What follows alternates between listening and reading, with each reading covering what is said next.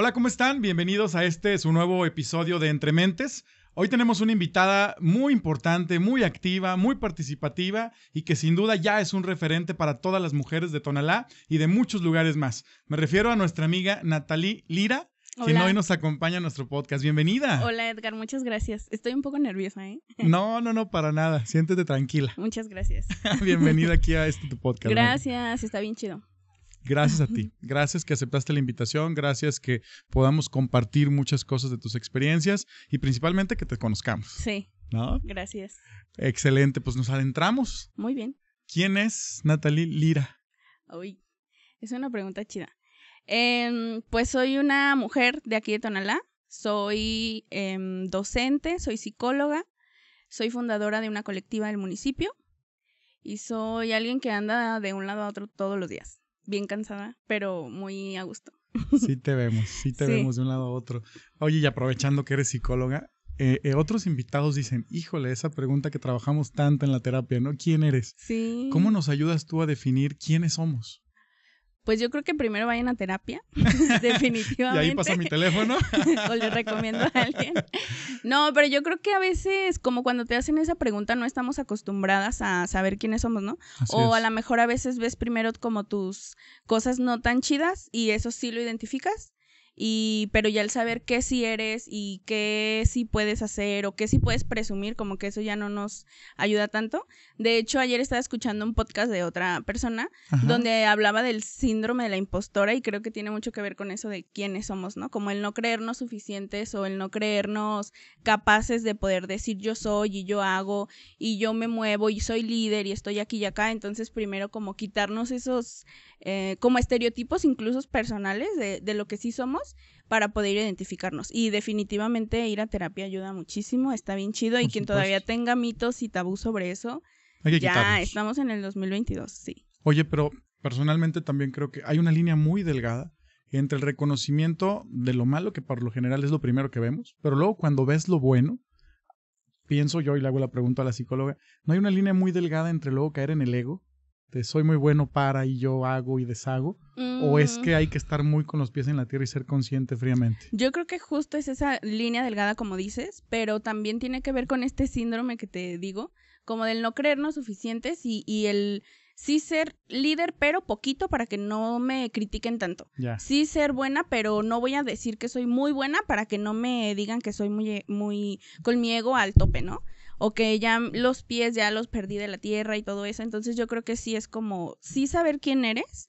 Y si, si eres muy bueno, pues presume que eres muy bueno, ¿no? O muy buena. Y creo que sí es un tema porque incluso, aunque dice ahorita la psicóloga, la psicóloga, pero también la psicóloga tiene un montón de temas ahí, ¿no? Que, que hace poco, incluso ahorita que, que vayamos platicando un poco más de esto, pero que me di cuenta que no lo hacía por tener como ese tal vez síndrome de la impostora de que no me creía lo suficiente y hasta ahorita que me dices como de que soy un referente en las mujeres de Tonalá, como que, o sea, digo, ¿de verdad? Cayó el baile del sí, agua fría, como ¿no? sí soy Todos yo, lo ¿no? vemos, pero no lo habías visto tú porque yo- y, y me pasó mucho cuando me empecé, empezamos a subir fotos en la colectiva y, y hasta hace poco empecé a subir fotos mías en la colectiva. Antes no, los, no lo hacía y no era como, como que también no quería presumir esa parte de que yo era la que estaba detrás o no quería que supieran que era Natalie la que está detrás, pero al final sí era yo, pues. Sí, claro. Y era como, y yo sé que la gente que me conoce sabía que era yo y todo el mundo sabe que soy yo las personas que me conocen, pero no lo había hecho público y creo que tiene que ver con eso. O sea, sé que soy buena, sé que le trabajo un montón, sé que he logrado muchas cosas, pero de eso compartirlo es como, ay, no sé si quiero o no quiero. Y Quizá no sé si es... pasito. Ajá, y no sé si es porque no quiera o porque de verdad no me he sentido lo suficiente como para para poder hacerlo. Entonces sí es un gran tema. Aunque soy psicóloga, sí tienes ahí muchos enredos también. Y creo que todos los tenemos, ¿no? Sí. En todas las labores, funciones, eh, chambas, lo Sí. vivimos a diario, pero me, me parece muy interesante el decir, somos buenos para, y cuántas personas crecen o crecemos quizá con el miedo, lo que nos dijeron de niños, el, hey, espérate porque luego hay envidia, o Sí. espérate, o no hagas esto, o contrólate, pero también quizá cuántos sueños se vieron frustrados por esas palabras, ¿no? Sí, o, o incluso el ser muy competente, ¿no? También. Y creo que es un tema también que tiene mucho que ver con las mujeres, como esta estructura social que es como si eres una mujer buena, pero no sé tan buena porque alguien más te va a envidiar. o eres líder, pero no seas tan líder porque alguien más, este, alguien más te va a ganar, ¿no? Y ya cuando realmente tú dices, bueno, me pasa como cuando digo, no, pero es que sí soy, eh, o sea, sí he no lo logrado y por, ajá, y por qué no me voy a pelear con esa persona que me está tirando o que me está haciendo cuando yo también puedo estar como al nivel de esa persona, ¿no? Entonces, Claro. creo que sí son muchos enredos a veces. Oye, pues ciertamente, digo, el tema de la envidia es algo que todos hemos vivido, todos Sí. seguimos a diario, pero que lo, lo ideal sería que todos fuéramos construyendo, ¿no? Y fuéramos avanzando. Sí, que se crean, hagan sus cosas, no se metan en las de otros y otras. Hagan lo que quieran hacer, pero dejen en paz a los demás. Fíjate que el mundo es tan grande, las Sí. acciones, las, las formas, creo que hay mucho tela donde cortar, si lo decimos de una manera. Pero- Y ser empáticos también, ¿no? Porque cada quien, yo creo que cuando eres empático o empática con alguien, pues es como de, ah, está bien, que le vaya bien, qué chido, y ya. Como, y creo que la empatía es algo que falta mucho también actualmente, que es otro Sí. tema que hace que otras cosas no funcionen. Por Oye. esa parte de que no, no sabemos cómo ser empáticos con otros. ¿Cuántos puestos de tacos vemos que se puso en la esquina, ven que está llenísimo? Y ahí va otro. Y ya va otro tres Sí. puertas, ¿no? Y luego otro. O sea, ¿por qué no dejas que brille? Vete a otra zona, a otro lugar. Sí. No solo en los proyectos, creo que en No, la vida diaria. Sí. Oye, ¿y de dónde eres, Natalie? Soy de aquí de Tonalá. 100%? Siempre, siempre he vivido aquí en Tonalá. Em, viví en dos colonias, eh, pero siempre pues de Tonalá. Vivo en El Zapote. Sí.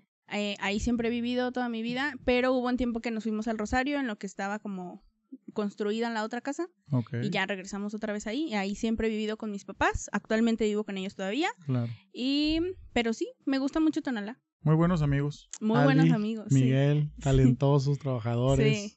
Gente Tengo que muy buenas mucho. referencias. Tus hermanos, tu hermana. Sí, también. Una gran familia. Gracias. Oye, pero todos muy proactivos, todos muy Sí. propositivos. ¿Qué les inyectaron de chiquitos? Pues no sé, pero de hecho el otro día pensaba mucho que ah, no tengo hijos ni hijas, no sé si quiero tener, pero pensaba mucho como qué gran reto como de ser papá, ¿no? Sin y duda. mamá, como de educarles, porque creo que nos han educado muy bien. no es por presumir, pero mis papás nos educaron muy bien. Claro que nos, ha- nos dieron todo lo que pudieron y a sus maneras y a sus formas, pero creo que también nos enseñaron a que no todo es lo que ellos nos van a dar, pues también cada quien, nosotras, nosotros, mi hermano tiene 17 años y él ya también hace un montón de cosas y es muy talentoso, Muy entonces a pesar de que sí tuvimos a lo mejor ese privilegio en casa, también nos enseñaron a que ya, o sea, llega a cierta edad o etapa donde ya tú te haces tus cosas solo y sola y adelante. Y dale. Sí. Yo le decía hoy a alguien el mediodía que quizá el mejor regalo que tuve de mis papás no fue lana, no fue eh, alguna otra cosa. Creo que en lo particular lo que más me ayudó y lo vi como un gran regalo fue la libertad. La Sí, libertad de hacer lo que quieres, de participar en donde quieres, de adentrarte al proyecto que quieres, sí, coincidieran o no, pero siempre tuvimos ese respaldo. ¿Te- Yo te creo que yo pasó? también, sí, ¿Sí? yo también. Mis papás siempre fueron muy como de, pues hazle tú lo que tú quieras. Y desde muy chica, me acuerdo, yo creo que soy como la más rebelde de los tres. Y en algún momento fue como, si quieres hacer eso, aunque no estamos de acuerdo, pues dale. Dale. pero a las consecuencias te atienes, ¿no? Como lo que tú quieras hacer, lo que las consecuencias que vengan detrás. Entonces creo que la libertad también hace poco mi mamá, bueno, hace unos años se fueron a Estados Unidos unas vacaciones y cuando se fueron, me acuerdo que nos quedamos Ivonne y yo solas. Y, ahori- y ahorita que dices eso de la libertad me acuerdo mucho porque se fueron y pues casa sola tú pensarías jóvenes, como chavas, ajá, claro. tú pensarías como la fiesta más grande, ¿no? Y no, nos la pasamos bien a gusto las dos en la casa. No, creo que solo hicimos como un día fiesta, pero no fue como una fiesta de que, ah, porque no están mis papás. Porque no, o sea, la fiesta incluso se puede hacer estando mis papás, mi mamá. es. Entonces, no, creo que la libertad tiene mucho que ver con esa educación que te dan. La libertad y, el razonar, ¿no? El razonar Sí. qué está bien y qué está mal. Ajá, porque, o sea, nosotras hicimos, y, y creo que Ivonne y, y mi hermano Miguel también lo hacen como de sí tenemos esa libertad de hacer, y yo creo que sí, también coincido en que es uno de los regalos más chidos, Más ¿no? grandes. Sí, Y que lo y luego lo tienes, digo, eres la más grande de tu casa. soy la más grande. Sí, Eso también es una responsabilidad, ¿no? sí, El ejemplo a seguir y con una hermana y un hermano. sí, está difícil. Y muy pesado a veces, pero creo que también llegó una etapa donde le dije a mi mamá, ¿sabes qué? No voy a ser ejemplo de nadie porque pues no son mis hijos.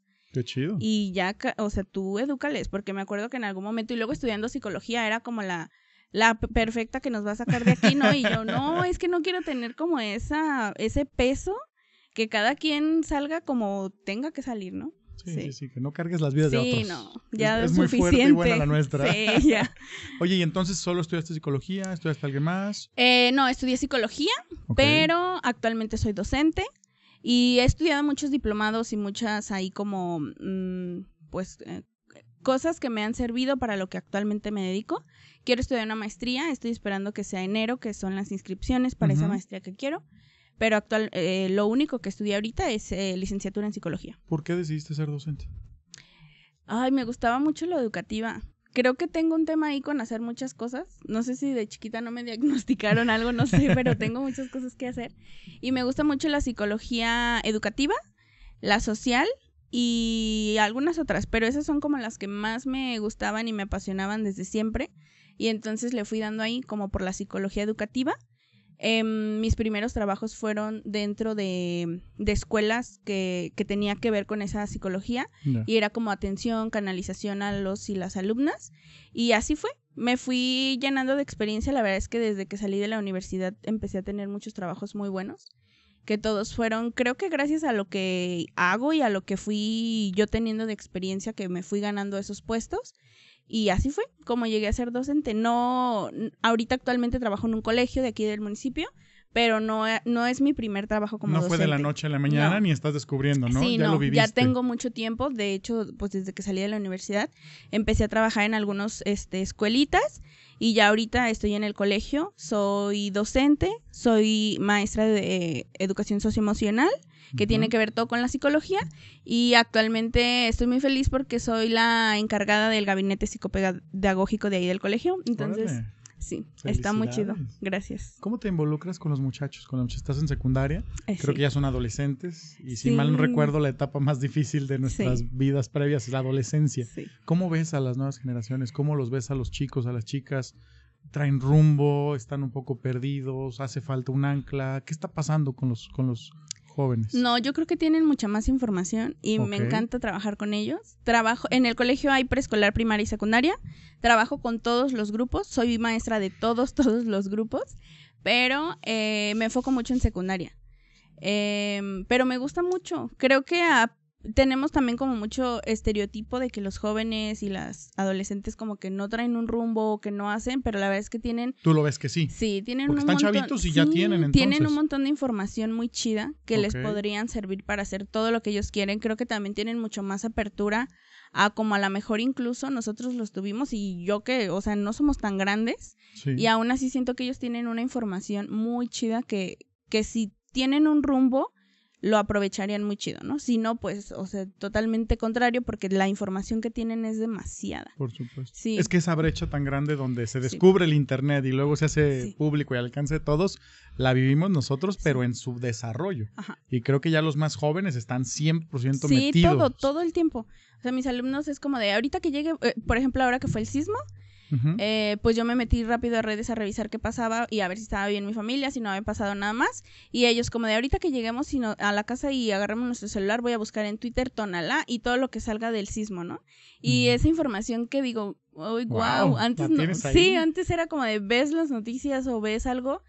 Y ahorita ellos todo lo tienen, tienen al alcance toda la información y a lo mejor lo veo un poco más con ese privilegio que tenemos ahí en el colegio, porque es un colegio, es un privilegio y que también tienen aún más información que a lo mejor la que otros eh, otras pueden llegar a tener, ¿no? Digo, porque las redes te dan dos vías, ¿no? Sí. El saber utilizarlas y enfocarla en tu vida o el Sí. perderte todos los días y estar viendo Ahí, videos ahí tontos o lo que sea todo el día. Y está chistoso porque yo veía memes, ¿no? Como de que quieren ser influencers o así. Ajá. Y tengo alumnos que, que quieren ser influencers o que ya generan contenido. Hay un niño de tercero, de primaria, Ajá. Que él tiene su canal y crea su contenido. No manches. Entonces está muy chido Está porque... así de ya Sí. monetizar y ya pegarle el chavo. Sí, Imagínate. entonces hacen cosas bien chidas que pues ojalá lo hubiéramos tenido antes, ¿no? Pero que ellos está chido que lo aprovechen. Y va a haber, y va a haber doctores, va a haber Sí. arquitectos, va a haber personas que luego veamos como una gran referencia Sí. en los próximos años. ¿Tú los ves ya con esas Sí, ideas? ¿Sigue habiendo ganas sí. de ser bomberos, policías? Yo creo que se ha bajado, o al menos con la población que yo trabajo ha bajado. De hecho, me llama mucho la atención que en secundaria ahorita solo uno Ajá. menciona que quiere ser maestro, por ejemplo. Las demás no mencionan ¿Qué nada de eso. ser? Quieren ser eh, abogadas, ingenieras. eh, los niños hablan mucho como de negocios. Órale. Sí. El emprendimiento. El emprendimiento. Eso está chido. Está ¿no? muy chido. Sí, claro. Y muchos a lo mejor porque traen como la cadenita de que sus papás tienen alguna empresa, porque es un colegio, te digo, al final es un privilegio que ellos traen. Sí. Y, pero también me gusta mucho hablar de esos temas con ellos porque les digo, a ver, ustedes tienen un privilegio y si no lo aprovechan, no están haciendo, o sea, no va a servir de nada todo lo que tienen y que no saben lo que realmente hay allá afuera y si ese privilegio se vuelve todo lo contrario, pues no tuvo caso el haber estudiado en un colegio o el tener estos maestros que, que sí le metemos muchas ganas, ¿no? Por no es nada más como el, el, ah, es porque trabajo y por mi sueldo, no, realmente es un buen de trabajo detrás el ser Sí, maestra. estás envolviéndote en una vida real. Y te los- das cuenta que de verdad es, es un peso bien grande lo que tú les Sí. enseñas, ¿no? Y a pesar de eso yo les digo, no crean todo lo que dicen sus maestros, ustedes busquen, investiguen más, pero aún así sí es un peso bien grande. Me da mucho gusto escuchar. Sí, gracias. Porque la verdad no he tenido alcance en las últimas fechas con adolescentes, con personas de secundaria, pero me da gus- mucho gusto saber que entonces sí están teniendo un rumbo y sí, Sí. están sabiendo hacia dónde quieren llegar. Sí, sí lo tienen. Y digo, así tomen el tema de ser influencer, pero si hoy en día está funcionando, pues que le den. Que le den, ¿No? sí. ¿Cuánta gente está haciéndose rica y sacando mucha varo de eso, no? Sí, pero sí, me gusta mucho. Los adolescentes son el futuro definitivamente Sí. de esto, sí. ¿Cómo se le llama a esa generación? Eh, ay, no sé. Porque era milenia, cristal, ¿alguien sabe? Pues es que también los confunden como de cristal, ¿De ¿no? cristal? Pero esas definiciones... lo- ¿Son buenas o No, malas? Centennials creo que ya pasó, ¿no? ¿O sí sigue siendo? La verdad no lo sé. Bueno. ¿Para qué te miento? Yo creo que está chido tener como esos parámetros de que son ciertas generaciones, pero luego ahí también creo que se crean otros estereotipos, Sí, ¿no? y hay que romperlos. Sí, como esa de cristal, creo que definitivamente no. Creo que sí estamos en una era donde si te si nos estamos quejando es por algo, ¿no? Porque antes a lo mejor no tenía esa visibilidad que ahora tiene y no significa que ya somos los más Sí, porque el cristal suena como si fueran muy delicados. Sí, muy ¿no? delicados. Y la verdad Ajá. es que no. Yo creo que sí tiene que ver con que antes no teníamos esa eh, esos temas o que no se hablaba tanto de eso y ahorita que ellos lo tienen, pues claro que lo van a aprovechar y claro que se van a quejar de algo de lo que no están de acuerdo. Y digo, a lo mejor te digo, yo me sentía muy rebelde en la secundaria, pero aún así los veo a ellos y no, o sea, ellos traen, sí, muchísimo, ¿no? Entonces, me da gusto que se quejen, yo siempre les digo, qué bueno que se quejen, Que pero también que Que pregunten, defiendan sus derechos. Sí, pero también enseñarles como a que no todo es como pues quejarles, ¿no? O- Sino que también agarren la responsabilidad que les toca y que pueden hacer mucho con esa información que tienen. Claro. Oye, y siguiendo con este tema de docente, ¿hay buenas, malas experiencias que has Uy, hay vivido? de todo. ya me imagino. Sí, hay de todo. Em, buenas, yo creo que hay más. Sí, ahorita estoy muy encariñada con un grupo de secundaria. Soy tutora de, de dos grupos, de segundo y de tercero secundaria, y los de tercero son. No voy a decir mis favoritos porque los de segundo también los quiero mucho y cada quien tiene como su, sus características. Por supuesto. pero con esos de tercero siento que crecí como en esta etapa de ser maestra en ese colegio y ellos también. Los conocí cuando estaban en eh, pasaron a primero secundaria y ahorita ya están en tercero, soy su tutora y entonces es No estar con ellos es muy chido. Y ellos son eh, y ellos ellas y ellos son como el grupo más revolucionario del colegio así los más ellos eh, quieren ya que se use el no utilizar falda si tú no quieres usarla que te compren el pantalón que se quieren ir con el cabello pintado porque es su libre desarrollo a la personalidad y luego los escucho y digo qué chidos argumentos tienen pero luego quieren que yo sea la mediadora con la dirección no como Oye, de- pero tú dile a mis papás y tú dile a la Sí. directora. entonces eso se ha vuelto ahí medio enredoso, pero me gusta mucho porque sé que confían en mí y que lo hacen por eso, ¿no? Porque soy muy cercana a ellos. Entonces está muy chido. Y porque le das esa libertad de que Sí, expresen lo que realmente también. quieren, ¿no? Y no nada más levanten la mano o digan que sí. Sí. Y luego a veces van como con la directora, ¿no? Como de, es que es mi libre desarrollo de la personalidad y los escucho y es como de eso yo se los enseñé. Oye, la directora Sí. te voltea a ver con ojos de pistola. Sí. Este, porque entré dando clases de formación cívica y ética Ajá. y educación socioemocional. Entonces, pues la, el de socioemocional es muy tal cual de las emociones, ¿no? Cómo te sientes, resolver problemas a partir de eso, de tus emociones. Y formación cívica y ética, yo me fui como hilo de media, como dicen, ¿no? Yo les di todos los temas que ellos nunca habían visto. Les hablé de la ley Olimpia, les hablé de todas esas características de las redes sociales que no sabían o que veían muy por encimita porque los libros así te los marcan. Sí, Pero yo dije, no, o sea, sí tomaba esas guías de los libros, pero dije, te no, entrabas. yo voy a meter todo porque es lo que necesita, ¿no? Entonces, eh, los estereotipos, la prevención de la violencia, eso que lo veíamos muy por así como poquito, yo le daba con todo. Entonces creo que esas experiencias son como Total. las que más me han gustado. De gratitud, ¿no? Y te llenan el alma, el corazón. sí. Y ahorita que los veo ya ellos bien empoderados en tercero secundaria, digo, sí, valió la pena ese esfuerzo. Oye, pero qué chido para ellos tener el alcance de una tutora joven, exitosa, que la está rompiendo en muchas cosas y que luego puede compartir con ellos, pues les cambias la visión y la Sí. forma de pensar, que quizá muchos otros de su edad no tienen ese alcance, Sí. les toca alguna otra tutora, otra formación, Sí. y entonces llegan a la preparatoria ah, Ya. ellos sí. muy abiertos y otros un poquito más pausados. Digo, Yo creo que sí se va a notar, sí. Sí, pero van a ser liderazos acá, seguro. Ojalá que sí. Seguro. Sí. No, pues qué chido. ¿Y alguna mala? ¿Qué hay? Ay, mala. Pues a veces son más ah, como los adultos, ¿eh? Como los que... No llega el papá, yo no quiero que le digas eso a mi hijo, Sí. seguro. Fíjate que no tanto así. Ok. Me ha gustado mucho el colegio porque creo que nos dejan ser muy libres, como esto que hablamos hace rato, ¿no? Como esto de los libros no es como de, a ver, enséñame tu planeación antes para ver si te lo permito o no. Ah, ok. No, acá es como La de, confianza. yo quiero dar este tema, eh, ya preparé este tema y va, dale. Hace Veo que has unos llevado días invitados, buenos amigos que has Sí, llevado a la secundaria a hablar de sobre varios redes temas. sociales, Sí. sobre la comunidad LGBT. Hace unos días les di uno sobre menstruación Ajá. también, que nunca lo habían visto, porque era como, pues veían como lo que hay en los libros de ciencias naturales y eso, ¿no? Pero el hablar de menstruación, actualmente estoy en un diplomado de menstruación ahorita, entonces de ahí agarré mucha información que necesitaba para compartir con ellas esa, esos datos, entonces no pido permiso, pero sí de repente llegan papás como que a lo mejor sus creencias no son como las que las que vemos como de manera general, pero también creo que he aprendido mucho que los alumnos, como por este tema que también me meto en, en el tema de la prevención o de los derechos de las y los niños y los adolescentes, como que al final la escuela es para ellos, ¿no? Ya nosotros ya estudiamos, ya lo que te enseñaron a ti, pues bueno, ni y creo modo, que los papás bueno. ya lo están respetando. Ajá. Porque están viendo que el hijo va creciendo distinto y dice, bueno, no era mi generación, no eran mis pero temas, pero pues él ni sí. modo, sí. Y es importante que lo que dejemos que ellos aprendan, pues ellos son los que están en la escuela, no nosotros los adultos. Porque son ellos van a tener esa vida de adultos Sí. en unos años. Sí.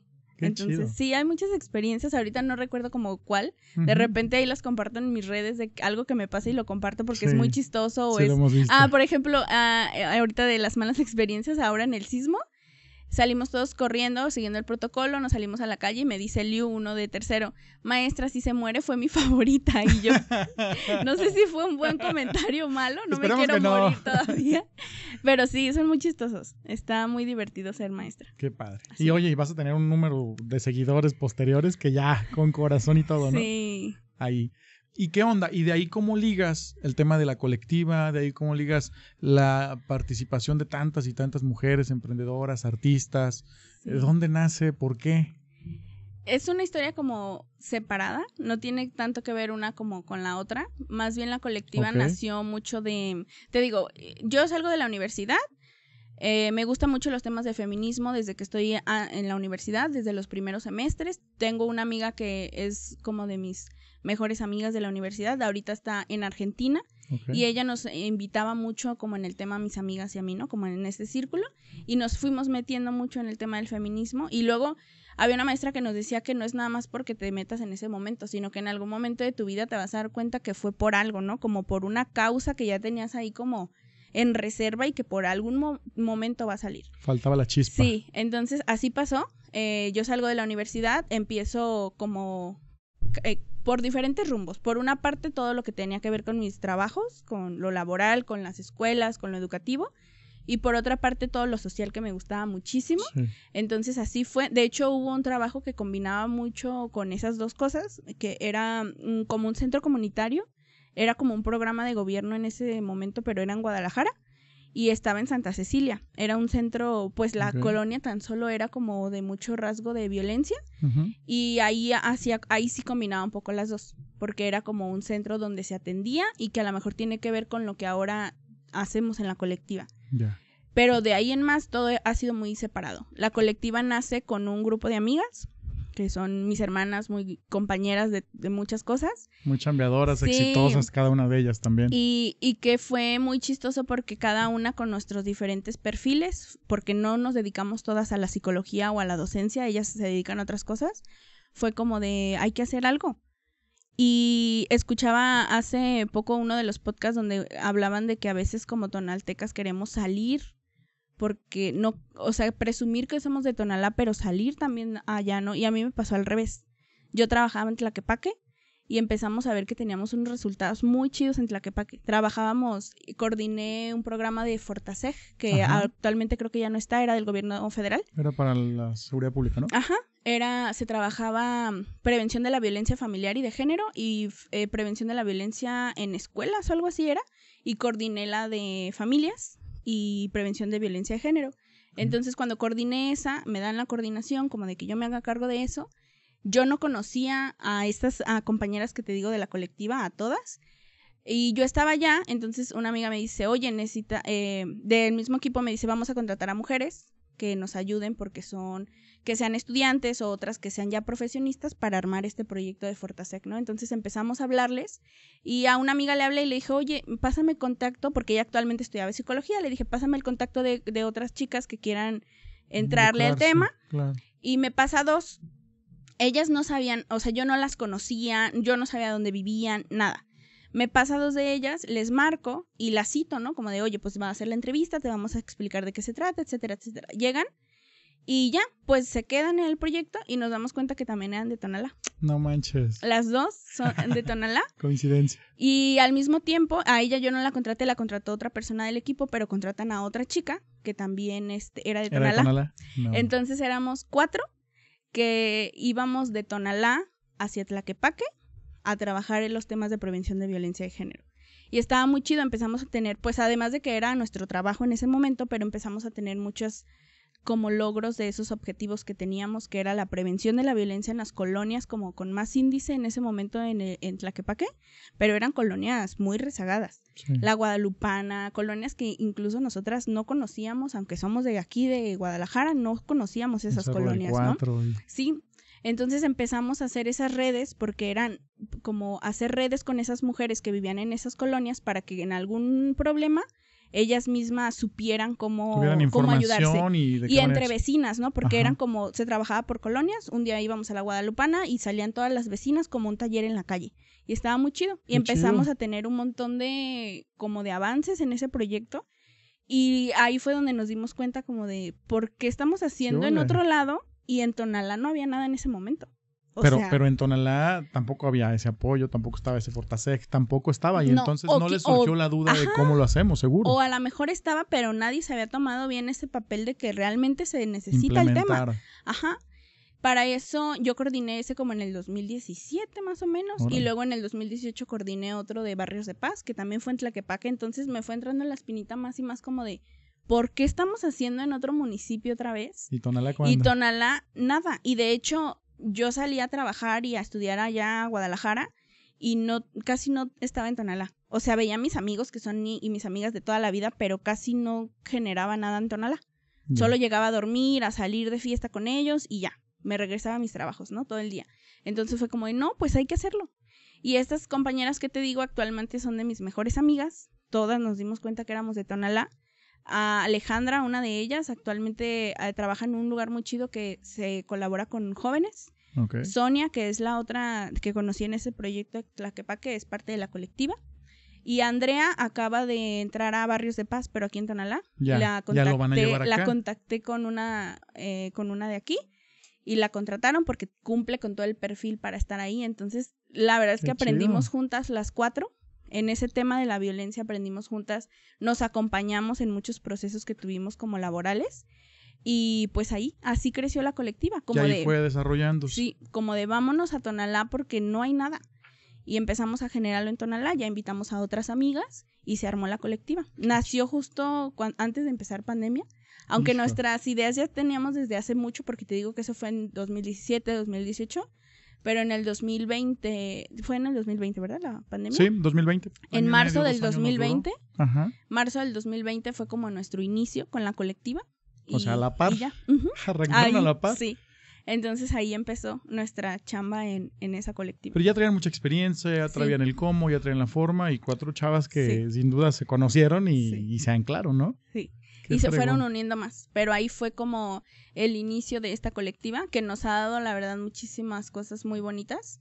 Las personas a veces creen que solo es como la mercadita o como ah, se van a poner a vender aquí, no, pero no saben de verdad de una red tan chida que hay detrás. Tenemos actualmente más de 100, bueno, de la colectiva sale la mercadita, sale en colaboración de otra colectiva, que actual, en ese momento estaba otra persona en esa colectiva, actualmente ya no.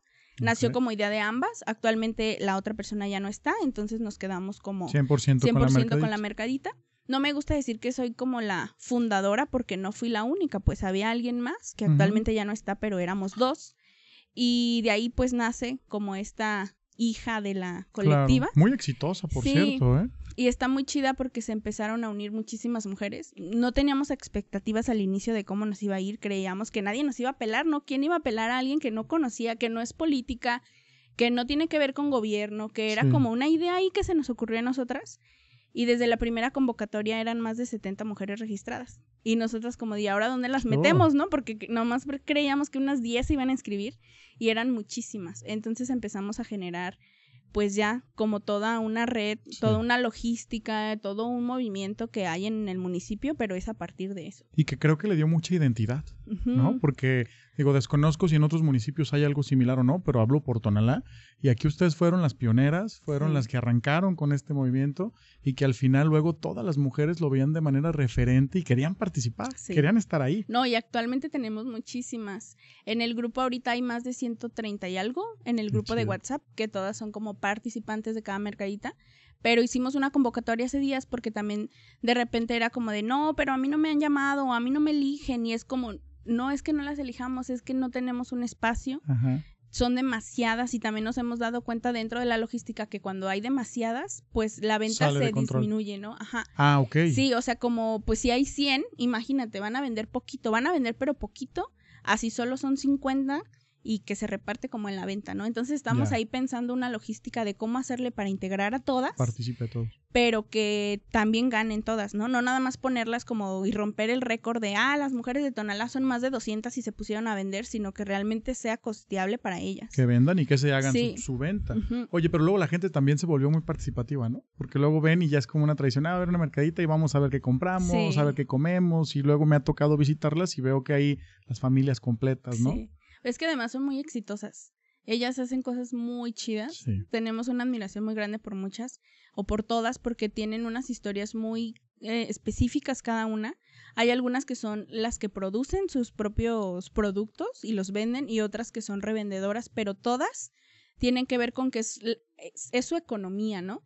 Y creo que ahí también era uno de los objetivos de la colectiva, que nos dábamos cuenta que en estos temas de violencia que trabajamos en colonias, nos dábamos cuenta que la violencia es un círculo de la violencia y que no puede salir de ahí una mujer que es violentada por su pareja porque ella se queda sin economía, ¿no? Cuando depende económicamente. Cuando depende totalmente. Entonces, ¿cómo le haces para salir de ahí? Pues entonces hay que eh, invitarles que generen su propio dinero y que si alguien las, las lastima, las violenta, pues sea más fácil salir de ahí que el estar todo el tiempo en ese círculo. Entonces la mercadita, la mercadita no es este exclusiva de Tonalá, es un movimiento que es de toda la República. O sea, no es como que a mí se me ocurrió el nombre y yo soy la dueña, ¿no? Es un ah, movimiento, es un movimiento muy chido que es de las feministas en toda la República y que justo nace de ahí. Ustedes hicieron el capítulo en Tonalá. Sí, en Tonalá, exacto. Y se llama la Mercadita Tonalá. Pero mercaditas vas a encontrar en toda la República, porque son mujeres que empezaron a abrir estos espacios y que a lo mejor vuelvo al tema de los privilegios, como de que si yo tengo un privilegio y sé que mi privilegio es tener este alcance para pedir el permiso, para gestionarles, pues aprovecharlo, ¿no? Entonces, ese es mi trabajo dentro de la mercadita, como gestionar. Yo no vendo nada, yo no tengo un puesto, yo no soy una emprendedora, nada más es como esa parte de ese, como ese puente para generar que ellas puedan estar ahí. ¿Y quién se atrevería a decirles que no, no? Digo, con un proyecto tan noble, tan viable, tan positivo. Oh, pues sí hubo, ¿eh? ¿No crees que no? ¿Neta? Sí hubo. Ay, no lo puedo creer. Ahorita ya son puras flores y cosas muy bonitas, pero claro que hubo. Al inicio, como todo Al inicio, sí. Y era bien difícil. ¿Se apoyan de los empresarios? ¿Se apoyan de más artesanos? ¿Se apoyan solo de gobierno? ¿De qué manera hacen que esto tenga apalancamiento? Ahorita creo que es muy autogestivo y me gusta mucho que el proyecto sea así porque si hay que pagar algo es entre todas se paga. Si hay que pedir algo entre todas se va a pagar. Sí, todo el tiempo está así, pero también ha habido, al menos eh, dentro de los, yo creo, un año más o menos, mucho empuje de otras personas que nos han ayudado también o que que nos han hecho como esa visibilidad que al inicio a lo mejor no teníamos tanto. Ya. Digo, y también responde quizá a la pandemia, ¿no? Que era un momento más complicado para todos. Sí, pero sí tenemos muchas personas y amigas y amigos que de repente nos siguen y que aclaro que hacen que ese proyecto crezca más. Y actualmente son más de, hicimos un formulario hace poco para ver de dónde eran esas mujeres. Es lo que te iba a preguntar, ¿son 100% en Tonalá? ¿Vienen más personas? ¿De Todas dónde son? son de Tonalá. ¿A poco? Y tenemos una, un formulario donde ahí vimos de qué colonias son y son más de 32 colonias del municipio de las mujeres que pertenecen a la mercadita. No manches. Entonces sí, creo que puedo decir que nadie más lo tenía en Tonalá. Somos las primeras que tenemos tanta comunicación con esas mujeres y que te digo, no es nada más como que se ponen a vender y ya, de verdad es una red Hay bien un seguimiento, ¿no? Sí. Vi que hicieron un, concurso y luego premiaron ustedes también a mujeres. Sí. Las premiaron a ustedes. Cuéntame de eso. Estuvo muy chido porque dentro de la colectiva nuestro uno de los objetivos es como visibilizar a las mujeres en todas las áreas de su vida y visibilizar no solo a las que ya conocemos, ¿no? Porque ya conocemos a las políticas, a las hijas de los políticos y, y que no tenemos nada en contra de ellas, pero ellas ya tienen ese privilegio de tener esa... ese foco, esa atención. ellas ya no necesitan, a lo mejor las que necesitan son otras. Entonces ese era uno de los objetivos y queríamos hacer un, un evento donde se les nombrara y visibilizara y premiara a esas mujeres que no tienen esos alcances, porque incluso nosotras lo vivimos, ¿no? En otras administraciones o en otros espacios a nosotras no nos veían. Y, o sea, ni siquiera sabían quién era yo, yo creo. y no veían quién estaba ahí. no se daban cuenta. Y, y, fue como de, pues entonces hay que hacer uno. Que nos vean. Y que sea de nosotras. Si ellos no nos premian, pues nos premiamos nosotras. Y se hizo la convocatoria, se llama Soy Visible. La colectiva se llama Colectivas Mujeres Visibles. El evento fue en marzo. Fue para, para conmemorar también nuestro aniversario de la colectiva.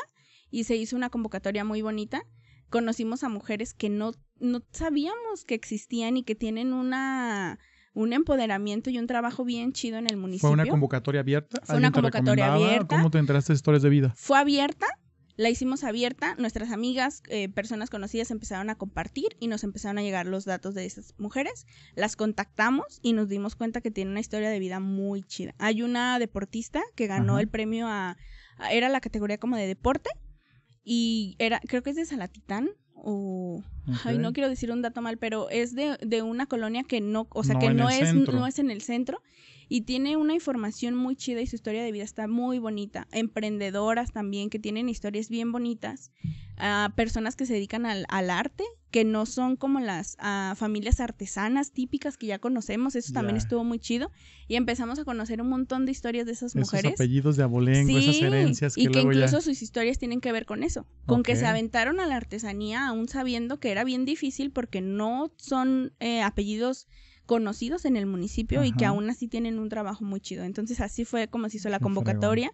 Invitamos a algunas este, eh, mujeres políticas a que fueran como nuestras juezas y se hizo un, evento muy bonito. También pudiera decir que es de los eventos más bonitos que ha habido en el municipio y sin tanto presupuesto como otros tienen, ¿no? Muy colorido, muy participativo, digo, lo vimos. Y de verdad una red muy bonita. Vuelvo a eso como de que esa a lo mejor no se ve, en las fotos, pero es una red muy bonita. Se construye, están ahí tejiendo esa red. Y, y, me encanta porque justo es lo que planeábamos cuando te digo con mis amigas, que, en aquel año era como de vamos a hacer algo en Tonalá, que, que se crean estas redes, que se tejan y que no había en ese momento y ahora puedo decir que sí hay, porque lo hemos, a lo mejor no del todo como quisiéramos, no en todas las colonias como quisiéramos, pero sí se ha hecho y gestionado mucho. No, bueno, estás hablando de dos años. Creo que los proyectos requieren un tiempo, a largo plazo.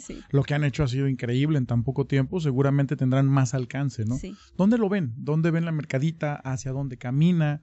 Eh, ¿Cuál es el mediano y el largo plazo? Prácticamente el tema de mujeres visibles.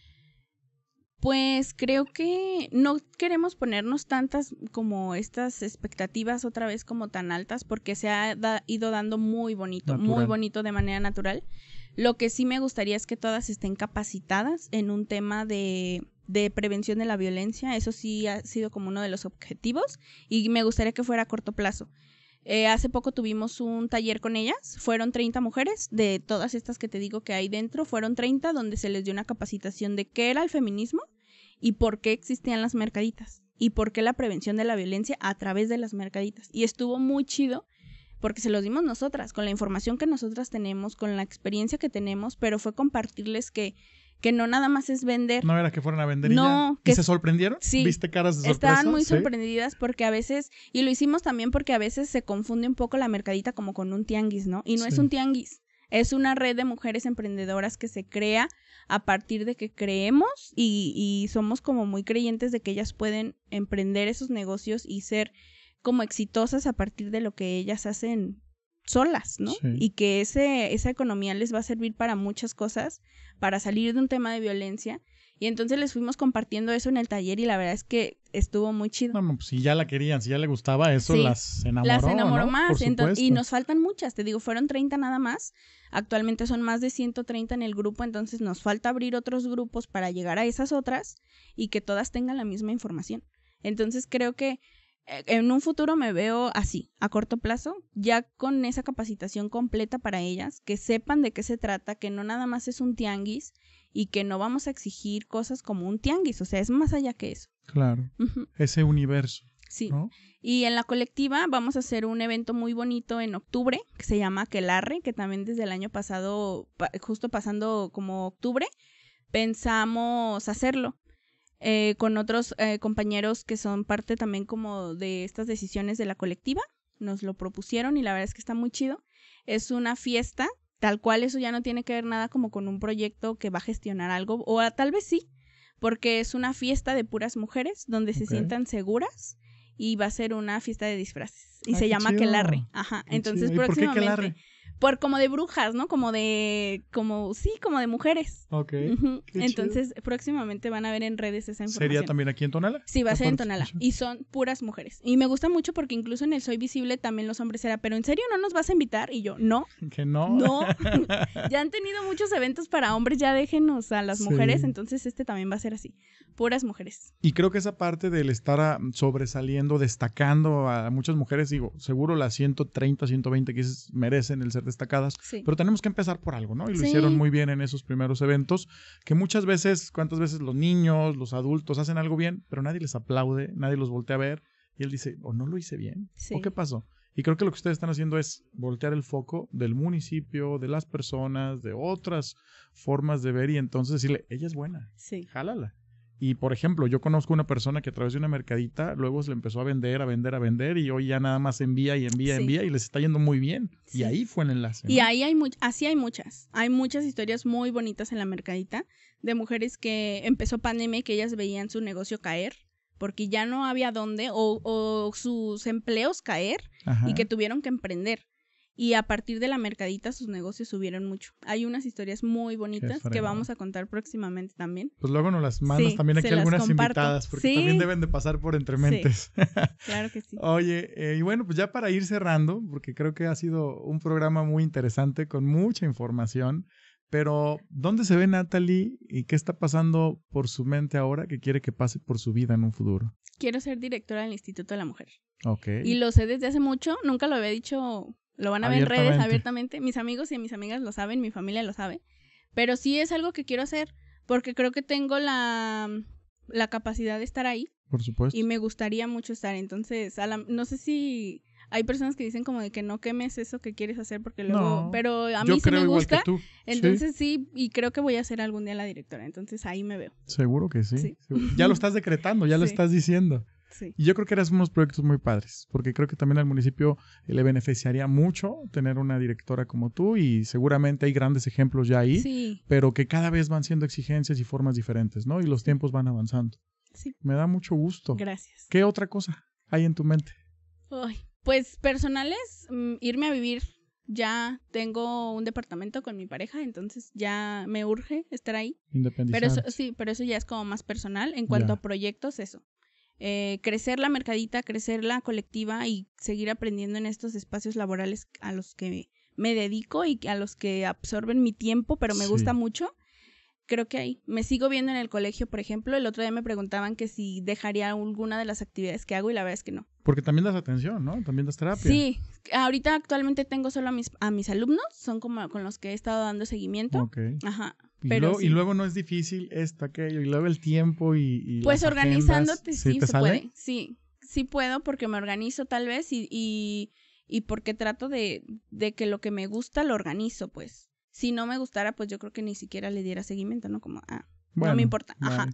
Pero todo me gusta mucho. No me veo dejando alguna cosa de la que hago. Al menos ahorita, a lo mejor en algún futuro por tiempo, su trabajo, sí, pero ahorita no. Pero significa que te apasiona lo que haces, Sí. que estás feliz de lo que Me haces. gusta no mucho. sueltas nada, estás Sí, no. contenta y puedes con ello. Sí. ¿Qué le dices a las mujeres que ven entre mentes?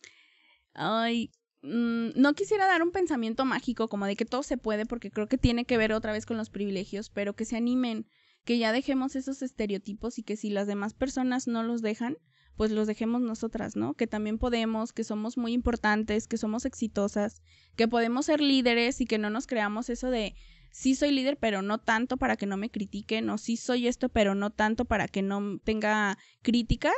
No, hay que animarnos. Ir con todo y a Sí, romperla. Sí. Natalie, pues muchas gracias. Gracias. Gracias por estar aquí, gracias por toda la historia de vida, se nos fue rapidísimo el tiempo Sí. y, y por compartirnos todo ello. Ojalá que nos visites nuevamente, ojalá que todos tus sueños, tus metas se cumplan como se han ido cumpliendo y pues que sigas siendo un referente para las mujeres. Yo creo que ya no, ya no nada más en Tonalá, ¿no? ya empieza a ser un referente en Jalisco, en el estado y bueno, pues seguramente tocarán por allá las visitas al país y, y estarás ahí Ojalá. brillando junto con el grupo de mujeres contigo. Muchas gracias. Edgar. Gracias, gracias, Natalie. Gracias pues bueno. Este fue un placer eh, tener aquí a nuestra invitada, ya escucharon, hay mucho que vamos a compartir y síganla en sus redes. ¿Cuáles son, por favor?